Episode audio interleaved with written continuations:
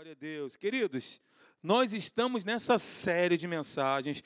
Na quarta-feira eu abordo uma ótica, no domingo estou abordando uma outra ótica. Vou falar sobre a nova aliança. A aliança no sangue de Jesus, como Deus vê a aliança. Sabia que existe um paralelo sobre a aliança do casamento também? A aliança ela é baseada em promessas e termos. Você lembra o que você disse para sua esposa? Eu prometo. Quais são os termos? Na alegria, até que a morte. A aliança é algo poderoso. Deus ele, ele vê a aliança como algo sublime, maravilhoso. Nós vamos estar, estar trazendo esse contexto aqui para a gente entender isso. Nós entendermos, irmãos, que a gente está debaixo de uma aliança. Nossa, glória a Deus. Uma aliança que é inquebrável, indissolúvel. A aliança que nós temos com Deus, ela é, ela é maravilhosa.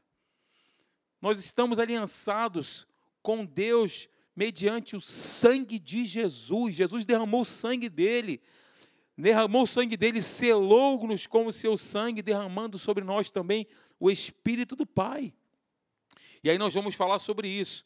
Então, queridos, já que nós estamos abordando aqui alguns pontos sobre a real identidade, vale a pena nós revermos rapidamente o que já foi abordado aqui, ok? Temos uma identidade muito bem definida. Qual é? A de estarmos em Cristo Jesus. Quantos estão em Cristo aqui? Todos nós estamos em Cristo. Aqueles que se unem ao Senhor tornam-se um espírito com Ele. Nós estamos em Cristo. Isso não pode sair do nosso coração.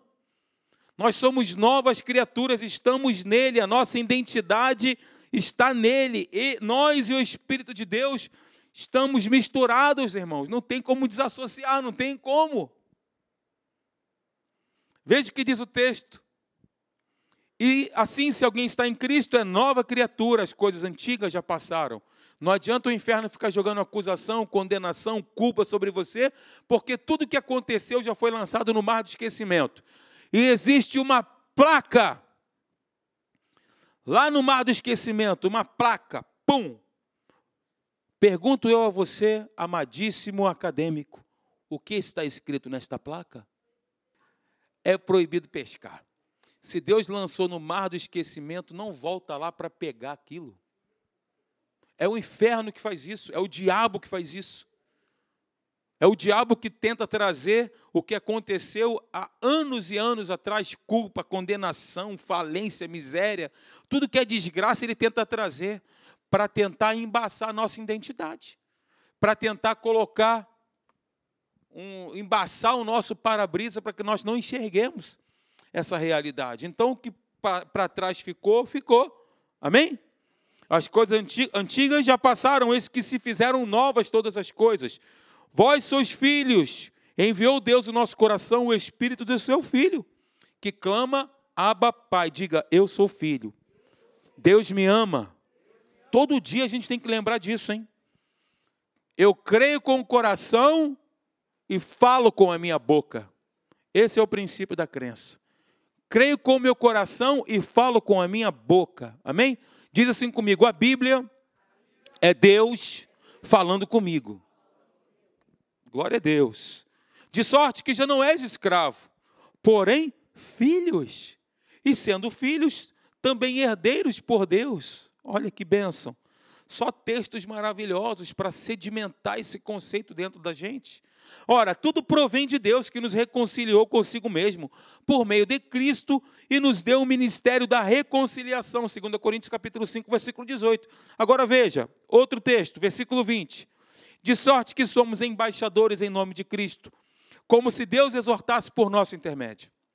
Ou seja, queridos, estar em Cristo Jesus significa três coisas numa única identidade. São elas, veja, eu sou uma nova criatura, eu sou filho legítimo de Deus, herdeiro de Deus, realeza, porque Ele é o Senhor, Ele é o Rei dos Reis. Se eu sou filho dele, eu faço parte da realeza. Sim ou não? É o que está escrito. Se é o que está escrito, é o que está valendo. Glória a Deus. E o outro ponto, nós somos embaixadores, representantes, ministros. Nós representamos a Deus, a Cristo Jesus, ministros da reconciliação. É o que nós acabamos de ler nos textos que nós abordamos aqui. Outro ponto que eu falei também, que a nova identidade está intimamente ligada à vitória de Jesus Cristo na cruz do Calvário. A igreja nasceu da vitória de Jesus na cruz do Calvário. Quando Jesus ressuscitou, ali começou a nova era da igreja. Ali nasceu a igreja. Ok? Maravilha. Só por sermos então novas criaturas no Senhor, já somos por natureza vitoriosos sobre o inferno. Não esqueça disso. Olha, look to me. Não levante a sua identidade do Instituto Félix Pacheco, da Marinha, do Detran. Não levante, levante a sua identidade espiritual. Quando for requerida uma identificação, você vai levantar sua identidade espiritual. Eu estou em Cristo, sou nova criatura, faço parte da realeza, sou ministro, sou filho legítimo dele. Levanta isso na hora do combate. Você vai ver quantas portas vão se abrir. É um exercício, queridos. A nova criatura disse, disse para vocês agora: ó, nasceu da vitória de Jesus na cruz do Calvário. Logo, vitória é a natureza da igreja. Jesus nos chamou a andarmos em vitória, irmãos. Jesus nos chamou a andarmos em vitória. Eu estou falando para mim, tá? Jesus nos chamou para andarmos em vitória, para todos nós aqui. É maravilhoso, porque quando a gente fala, né? A gente se fortalece quando a gente fala. Glória a Deus. Outro ponto, nós somos novas criaturas. Já falamos esse texto aí, 2 Coríntios capítulo 5, versículo 17, acabamos de ler. E quando recebemos a Cristo, o que acontece? Nós nascemos de novo, nosso espírito é recriado, nós recebemos a natureza do próprio Deus. Já falamos, eu só estou, só estou recapitulando o que já foi abordado. Olha esse texto maravilhoso. A primeira e a segunda parte. O ladrão, o diabo, nosso adversário, não vem somente a roubar, a matar e a destruir. Eu vim para que tenham vida. Tem outras versões que dizem: o diabo ele veio para roubar, matar e destruir. Essa versão ela parece, né, que ele não veio, mas é um contexto diferente. Eu vim para que tenham vida e a tenham em abundância. E aí nós falamos, né, que essa palavra vida significa zoe, que é a vida, a natureza do próprio Deus, é a vida livre do pecado, de enfermidade, é a vida de Deus, a vida que Deus disponibilizou a nós, a vida que Deus nos deu. Jesus veio trazer a natureza de Deus para estar em nós. A natureza de Deus, ela não entra, não sai igual nós, por exemplo, ah, Senhor, vou entrar na tua presença, estou entrando na tua presença. Não, não, não, não, não. Nós não entramos e saímos da presença de Deus. Nós estamos na presença de Deus, nós estamos nele. Ele é a videira verdadeira, nós somos os ramos, nós estamos em Cristo. Jesus veio trazer a natureza de Deus para estar em nós permanentemente. Somos um ser espiritual. O homem habita no corpo, ele é um espírito, habita no corpo e tem uma mente. Nós falamos muito isso na Atos. Nós temos diversos textos bíblicos que dão embasamento para essa afirmação, tá bom? Em Cristo, quando nascemos de novo, nós somos chamados a não mais viver pelo que vemos ou sentimos, mas a viver pela fé. É uma questão de crença, de certeza. Somos aquilo que Cristo é. Olha o texto, 1 João capítulo 4, versículo 7. Dessa forma, o amor é aperfeiçoado em nós, a fim de que tenhamos total segurança no dia do juízo, pois assim como ele é, viu? Assim como ele é, nós semelhantemente somos nesse mundo. E tem outro texto aqui, Romanos 8, 29, que diz: Pois aqueles que Deus de antemão conheceu, ele também predestinou para serem conformes à imagem de seu filho, a fim de que ele seja o filho mais velho, o primogênito. Se Jesus é o filho mais velho, nós somos irmãos de Cristo, nós temos o mesmo DNA porque somos filhos de Deus. Amém? Entre muitos irmãos. Nós estamos nesse caminho para se assemelhar cada dia mais a Cristo, irmãos. E Jesus é o nosso parâmetro.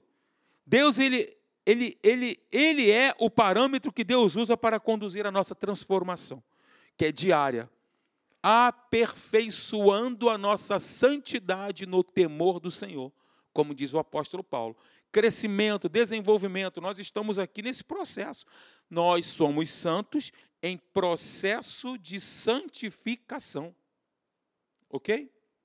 Eu vou abordar isso domingo à noite, porque quando eu perguntei aqui quem é pecador santo, algumas pessoas que ainda não fizeram atos, aí o irmão veio falar comigo no final, Alexandre, mas tal. Aí, aí eu mostrei para ele, não, queridos, nós temos a natureza, porque existe uma diferença de pecado e pecados. Quando a Bíblia fala de pecado, ela fala de natureza pecaminosa. Quando ela fala de pecados, ela fala de ações pecaminosas. É diferente. Santos em processo de santificação, de amadurecimento, de crescimento, até chegarmos à varonilidade do varão perfeito, até alcançarmos a marca do chamado celestial em Cristo Jesus, que o apóstolo Paulo diz: esquecendo-me das coisas que para trás ficam, avançando para aquelas que estão adiante de mim, prossigo para o alvo, para o prêmio da soberana vocação, que é exatamente isso, que é a marca do chamado celestial de Deus em Cristo, que é exatamente ser como Jesus.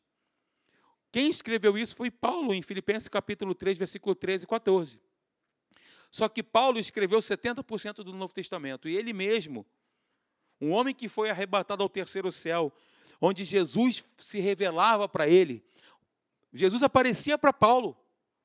Paulo dizia o seguinte: Olha, eu recebi do Senhor como também lhes entreguei falando da ceia. Ele recebeu do próprio Senhor Jesus a instrução da ceia. Ele não recebeu de Pedro, de João, de Tiago ou de outros apóstolos. Ele recebeu do próprio Senhor. Eu não tenho tempo muito para falar sobre isso aqui, mas é, depois eu vou trazer para vocês esse conteúdo onde Cristo ele aparecia para Paulo. E esse homem que tinha essas experiências maravilhosas, que era um homem que tinha um relacionamento maravilhoso, que escreveu, como eu disse, um terço do Novo Testamento. Paulo, ele disse isso: ainda não alcancei, eu me esqueço, eu avanço, eu prossigo para ser cada dia mais semelhante a Jesus, que é o prêmio da soberana vocação. Amém? Ora, se o apóstolo Paulo estava nesse processo, que dirá a gente, hein, irmãos? Concordam comigo? Você está dormindo? Não, né? Eu estou animado. Fica animado comigo, que eu estou animado com você, hein? Nós somos santos. Olha aí. Agora, olha que interessante, preste atenção nessa frase. Vê se ela tem, vê se ela tem significado. Um pecador não é definido pelo que ele faz, mas pelo que ele é. É uma questão de natureza. Pecado, natureza pecaminosa. Pecados, ações pecaminosas, práticas pecaminosas. O pecador é aquele que ama e pratica, ele tem prazer no pecado. Nós não. Alguém tem prazer no pecado aí? Não. Nós somos santos em processo de santificação. Não temos mais a natureza pecaminosa, a natureza destituída de Deus, condenada ao inferno. Essa natureza foi trocada, o espírito foi recriado. Nós fomos regenerados, nós nascemos de novo em Cristo. Amém, queridos? Aleluia. A obra realizada na regeneração faz com que os homens passem à condição de santos, irrepreensíveis, inculpáveis e participantes da glória e da natureza de Deus. Veja o texto. 2 Pedro capítulo 1, versículo 4 diz: pelas quais está se referindo às promessas, pelas quais nos têm sido doadas as suas preciosas e muito grandes promessas, para que por elas vos torneis o quê? Coparticipantes da natureza divina, livrando-vos da corrupção das paixões que há no mundo. Ora, se eu tenho a natureza divina de Deus, logo eu não sou um amante praticante do pecado. Eu tenho a natureza, a natureza de Deus, ela me livra da corrupção e das paixões que há no mundo, da concupiscência da carne, dos olhos e da soberba da vida. São esses três pontos que o diabo, né, ele usa para tentar nos desvirtuar concupiscência dos olhos, concupiscência da carne e soberba da vida. Exatamente como aconteceu com Eva. Não vou entrar nesses detalhes, depois a gente vai falar sobre isso, porque eu quero terminar. Se Jesus não voltou, né, irmãos, nós vamos tocando, né? A gente não tem pressa, tem? Tem, Ivan? Tem não, né? A gente não tem pressa, né? Queridos, nós somos o que somos espiritualmente falando, pela posição na qual Deus nos colocou Diga comigo, posição de salvos. Ó, é uma escada, hein? Que legal, hein? Posição de salvos. Quem é salvo e tem certeza diz amém. Quem é salvo e tem certeza diz amém. Quem é salvo e tem certeza, sua vida é uma beleza. Quem é salvo e diz amém. Eu que esqueci mesmo. Posição de salvos, posição de filhos, posição de justos, e aí eu estou falando sobre isso no domingo, e posição de santos, glória a Deus. Tudo ligado. Nós somos justos e justificados, eu falei aqui. Ele se colocou como nosso substituto e recebeu todo o juízo de Deus através da redenção. Todo o juízo de Deus para que você e eu agora tenhamos justificativa diante de Deus, ou seja, estejamos diante de Deus como se nunca tivéssemos pecado antes. Eu dei esse exemplo no domingo aqui. Ele não somente nos perdoou, nos livrando da morte, do, do, do inferno, além de, de ter nos perdoado, ele creditou na nossa conta. Ele não somente perdoou a dívida do ofensor, do pecador, mas ele considerou aquele pecador como se nunca antes houvesse pecado. Isso é justiça. Esse é o conteúdo bíblico para a justiça de Deus. Não é somente perdoar o ofensor, além de perdoar, é acreditar ainda na dívida que ele não poderia ser paga. Glória a Deus. 1 Coríntios capítulo 1, versículo 30, na Bíblia, na linguagem de hoje, diz assim: porque, porém, Deus uniu vocês com Cristo Jesus e fez com que Cristo seja a nossa sabedoria. E é por meio dele, de Cristo, que somos aceitos por Deus, ou seja, justificação, aceitáveis diante dele. Outrora não, devido à injustiça, devido ao pecado. Hoje sim, justificação, nos tornamos o povo de Deus, ou seja, separados. É a mesma coisa, separados para Deus, santificação. Então nós somos salvos, ele, ele nos redimiu através da redenção, ele pagou o preço. Amém, queridos? É o que o texto diz. Então eu não preciso pedir licença para andar na presença de Deus, pois agora eu sou filho legítimo. Temos filhos legítimos aqui essa noite? Glória a Deus. Antigamente não, hoje sim. Hoje nós somos filhos legítimos de Deus. Nós abordamos todos esses pontos aqui, falando sobre, sobre isso, Agora, é importante, queridos, é, embora no dicionário, se você pegar no dicionário as palavras, o dicionário da língua portuguesa, se você pegar no dicionário a palavra redenção e remissão, elas têm um significado semelhante. Você vai ver isso. Na Bíblia, quando o apóstolo Paulo fala sobre redenção, o sentido é outro. Remissão fala de perdão pleno e completo de pecados, remissão. Já quando fala sobre redenção, ele está falando sobre o livramento de toda e qualquer maldição. Nós estávamos debaixo de maldição. Então, na redenção, o apóstolo Paulo, ele fala sobre o livramento de toda e qualquer maldição. Ou seja, queridos, nós fomos redimidos e a palavra redenção significa literalmente o pagamento de um resgate. Significa literalmente, diga comigo, o pagamento de um resgate. Quando nós vamos para a antiga aliança, isso é fantástico. Na antiga aliança, o que acontecia? Essa palavra, redenção, se uma pessoa ela tivesse uma dívida que ela não podia pagar, ela se tornava escravo daquele outro, que era o devedor. Que era o devedor, não, que era o credor. Ótimo, obrigado. Então ele se tornava escravo. Eu, se, se fosse parente daquele, daquela pessoa que se tornou escravo, eu poderia pegar recurso financeiro, ir lá no credor e falar assim: ó, eu quero comprar, eu quero pagar. Ele tinha se tornado escravo porque não tinha como pagar eu poderia fazer o resgate desembolsando o recurso, indo no credor e pagando a dívida dele, tornando ele livre. Na antiga aliança era exatamente assim. Agora, Jesus pagou pelo nosso resgate, queridos. Ele pagou.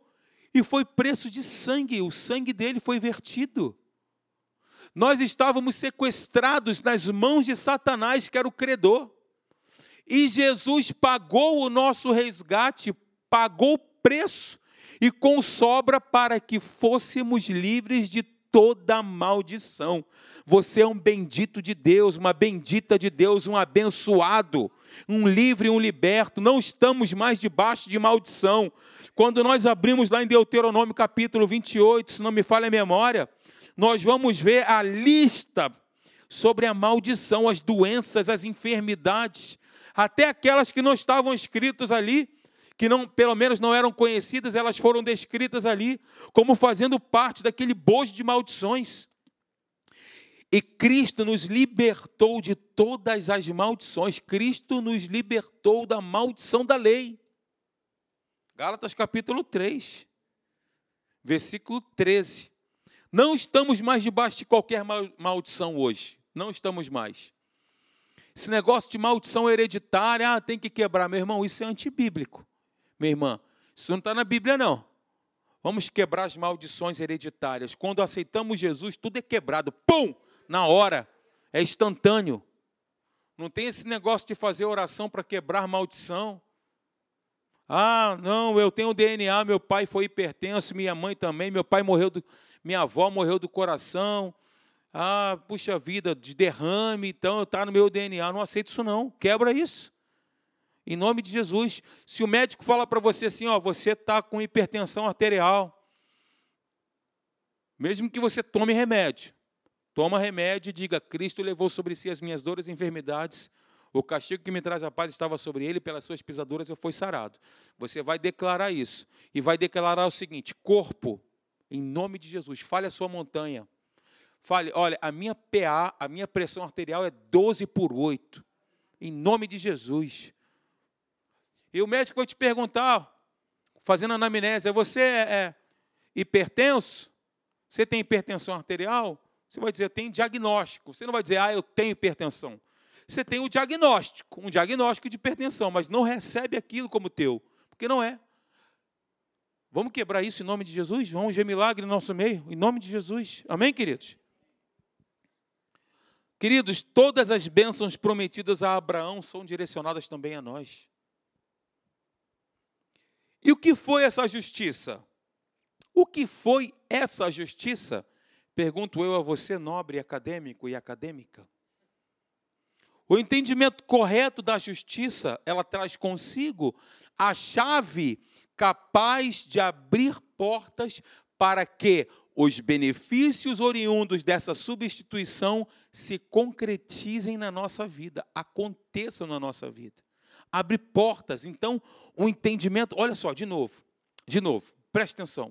O entendimento correto da justiça, o entendimento correto da justiça, traz consigo, traz consigo a chave capaz de abrir portas para que os benefícios oriundos dessa substituição que Jesus fez no nosso lugar se concretize na nossa vida.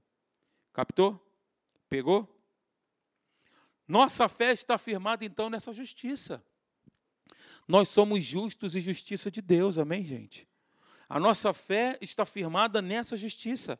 Aquele que não conheceu o pecado, o fez pecado por nós, para que nele fôssemos feitos justiça de Deus. Essa consciência sobre a justiça de Deus, ela precisa aumentar e vai abrir portas para que os benefícios oriundos dessa substituição que Jesus fez se concretizem na minha e na sua vida. Gente linda, vamos lá. Justiça é o ato soberano onde Deus declara justo o pecador. é um presente, um dom gratuito do perdão, concedido pela graça através do sacrifício de Cristo na cruz. Essa justiça me dá o direito de me apresentar diante de Deus sem culpa. Oh, glória a Deus. Sem culpa. Tem um texto que está lá em, Hebreus capítulo 10. Abra, por favor, a sua Bíblia comigo em Hebreus, capítulo 10. Hebreus 10. Acharam? Quem achou, diga: Maranata, vem Jesus.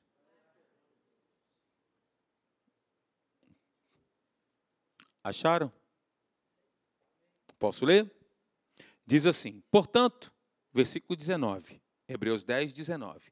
Portanto, meus amados, meus irmãos, tendo o que? Ousadia para entrar no santuário, pelo sangue de Jesus, pelo novo e vivo caminho que ele nos abriu por meio do véu, isto é, pela sua carne, e tendo um grande sacerdote sobre a casa de Deus, versículo 22, aproximemo-nos com o coração sincero, em plena certeza de fé, tendo o coração purificado de má consciência e o corpo lavado com água pura. Guardemos firme a confissão da esperança, sem vacilar, pois quem fez a promessa é fiel. Amém, queridos? Então, o que, que isso isso está dizendo? O que, que esse texto está nos mostrando, dentre milhões de outras coisas? Né? Que nós em, devemos nos aproximar com o nosso coração sincero, porque Deus ama a sinceridade. Deus ele ama um coração sincero. A Bíblia diz que Davi ele foi um homem segundo o coração de Deus. E quando você lê os salmos que Davi escreveu, sinceridade diante de Deus. Foi a maior monarquia de Israel. Até hoje Davi é lembrado. Um grande rei de Israel. Mas ele foi um homem segundo o coração de Deus, porque ele foi sincero, ele sempre foi sincero diante de Deus. Pequei contra ti, Senhor, contra ti somente, fiz o que era mal perante os teus olhos. Cria em mim, ó Deus, um coração puro e renova dentro de mim um espírito inabalável. Davi era um homem que tinha um coração sincero. Ele conhecia o seu Deus sabia quem Deus era. E aí ele dizia certa vez: Ao meu coração me ocorre, olha, ele já percebia o Espírito Santo falando com ele: Ao meu coração me ocorre, buscai a minha presença, buscarei, pois, Senhor, a tua presença. Ele tinha essa sensibilidade, essa percepção espiritual de perceber Deus chamando Davi à comunhão: Vem, Davi, vem ter comunhão comigo, busca a minha presença. Ele foi um homem sincero. Então, com o coração sincero, aproximemo-nos em plena certeza de fé, tendo o coração purificado de má consciência e o corpo lavado com água pura. O coração purificado de má consciência é substituir tendo a consciência da justiça de Deus. Quem nós somos em Cristo Jesus é muita coisa, irmãos. É muita coisa. Veja o que, que diz aí em João, capítulo 1, versículo 12. Contudo, aos que o receberam, aos que creram em seu nome, deu-lhes o direito de se tornarem filhos de Deus. Aos que o receberam, aos que creram em seu nome, deu-lhes o direito de se tornarem filhos de Deus. Aleluia. E esse texto, ele não fala, isso é interessante, não apenas de uma possibilidade, ou uma simples capacidade ou vantagem, mas ele está falando de um direito de participação na essência divina. Esse texto está falando sobre isso. Trata-se aqui de um direito a todos quantos o receberam, deu-lhes o poder de serem feitos filhos de Deus, por direito de nascimento. Aleluia! Trata-se aqui de um direito de participação na essência do próprio Pai do próprio Deus. Então nós devemos entender a justiça. Como? Vamos lá.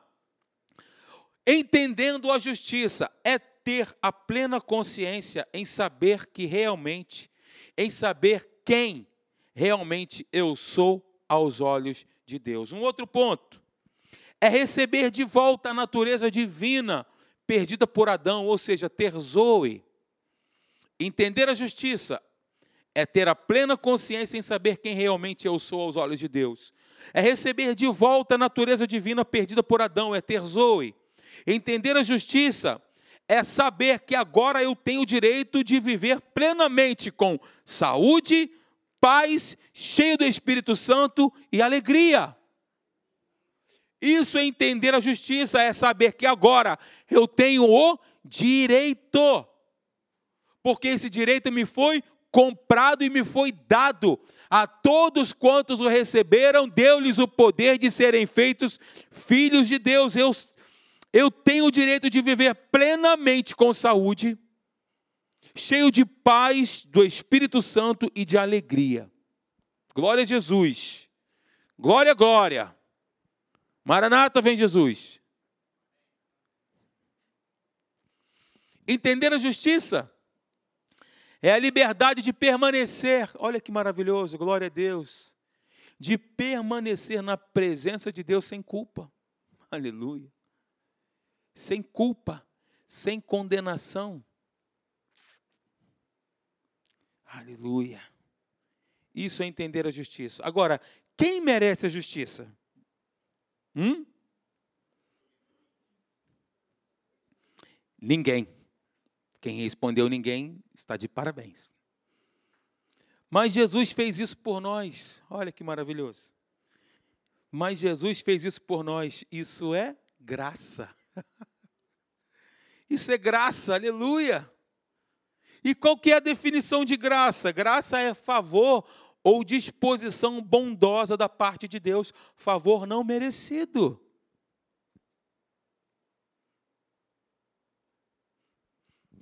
Noutras palavras, é a transação de Deus com o homem, absolutamente independente da questão de merecer ou não, porque ninguém merecia. Ninguém merece. A graça de Deus aos pecadores é revelada no fato de que Ele mesmo, Cristo, pela morte redentora de Jesus, pagou toda a pena pelo pecado. Logo, Deus pode perdoar o pecado sem levar em conta o merecimento ou a falta do ser humano. Preste atenção no que eu vou dizer para você, que é muito importante, fica atento. Levanta as duas orelhas. Preste atenção no que eu vou dizer. Deus não nos perdoa simplesmente porque é bom. Deus é bom, é óbvio, mas Ele não nos perdoa simplesmente porque é bom, mas porque proveu redenção mediante o sangue de Jesus. Quem crê, quem crê, tem o direito legal de ser perdoado e aceito por Deus. Aleluia! É um direito legal de ser perdoado e aceito por Deus. Você pegou isso? Tem uma frase do Meyer Pillman, se minha filha estivesse aqui, ia estar corrigindo a minha pronúncia, que diz assim: as consequências do pecado do homem foram levados à conta de Cristo. E as consequências da obediência de Cristo foram levados à conta do crente. Você pegou isso? As consequências do pecado do homem, quais é, qual era a consequência do pecado? O salário do pecado é a morte, a separação definitiva de Deus. Então, as consequências do pecado do homem foram levadas à conta de Cristo. Ele morreu a nossa morte. Ele morreu espiritualmente, ele foi ao inferno. As consequências do pecado foram levadas à conta de Cristo. E as consequências de, da obediência de Cristo, vida plena, abundante, saúde, paz, alegria, foram levadas à nossa conta. As consequências da obediência de Cristo foram levadas à nossa conta, noutras palavras, creditadas na nossa conta. Pensa comigo quais foram as consequências da obediência de Cristo. Por favor, me ajude, compartilhe conosco aqui quais foram. Saúde, salvação, redenção, alegria, paz, prosperidade, proteção, Aleluia! Abra comigo agora, por favor, em Romanos capítulo 6, versículo 14. Nós já estamos encerrando. Romanos capítulo 6, versículo 14. Acharam? Quem achou alfa e ômega? Diga. Eu leio, ó, Romanos capítulo 6, versículo 14, preste atenção. Pois o pecado, olha o que, que diz o texto bíblico. Pois o pecado não os dominará, porque vocês não estão debaixo da lei, mas debaixo da graça. Na Bíblia viva, aliás, na, na NVI. Pois o pecado não os dominará, porque vocês não estão debaixo da lei, mas debaixo da graça. E eu quero agora encerrar com vocês, mostrando aqui um texto que está em Tito, capítulo 3, do versículo 3 ao versículo 7. Me acompanhe, eu vou ler com vocês, preste atenção no texto. Houve tempo em que nós também éramos insensatos e desobedientes. Vivíamos enganados e escravizados por toda espécie de paixões e prazeres. Vivíamos na maldade e na inveja, sendo detestáveis e odiando-nos uns aos outros. Isso na nova versão internacional. Versículo 4: Mas quando se manifestaram a bondade e o amor pelos homens da parte de Deus, nosso Salvador, não por causa de atos de justiça por nós praticados, mas devido à sua misericórdia. Ele nos salvou pelo lavar regenerador e renovador do Espírito Santo. Que ele derramou sobre nós de forma generosa, generosamente por meio de Cristo Jesus, de Jesus Cristo, nosso Salvador, ele o fez a fim de que, justificados por sua graça, sem merecimento algum, justificados por sua graça, nos tornemos o quê? Seus herdeiros, tendo a esperança da vida eterna. Aleluia! Para fechar com chave de ouro esse texto maravilhoso. Depois você pega na sua casa Tito capítulo 3, versículo de, do versículo 3 ao versículo 7, medita nisso. Não justificados por sua graça, pela sua misericórdia, nós vivíamos distantes, debaixo de paixões e prazeres, ações pecaminosas, mas Ele nos justificou por sua graça, pelas suas misericórdias. Amém? Quantos são justificados aqui? Glória a Deus.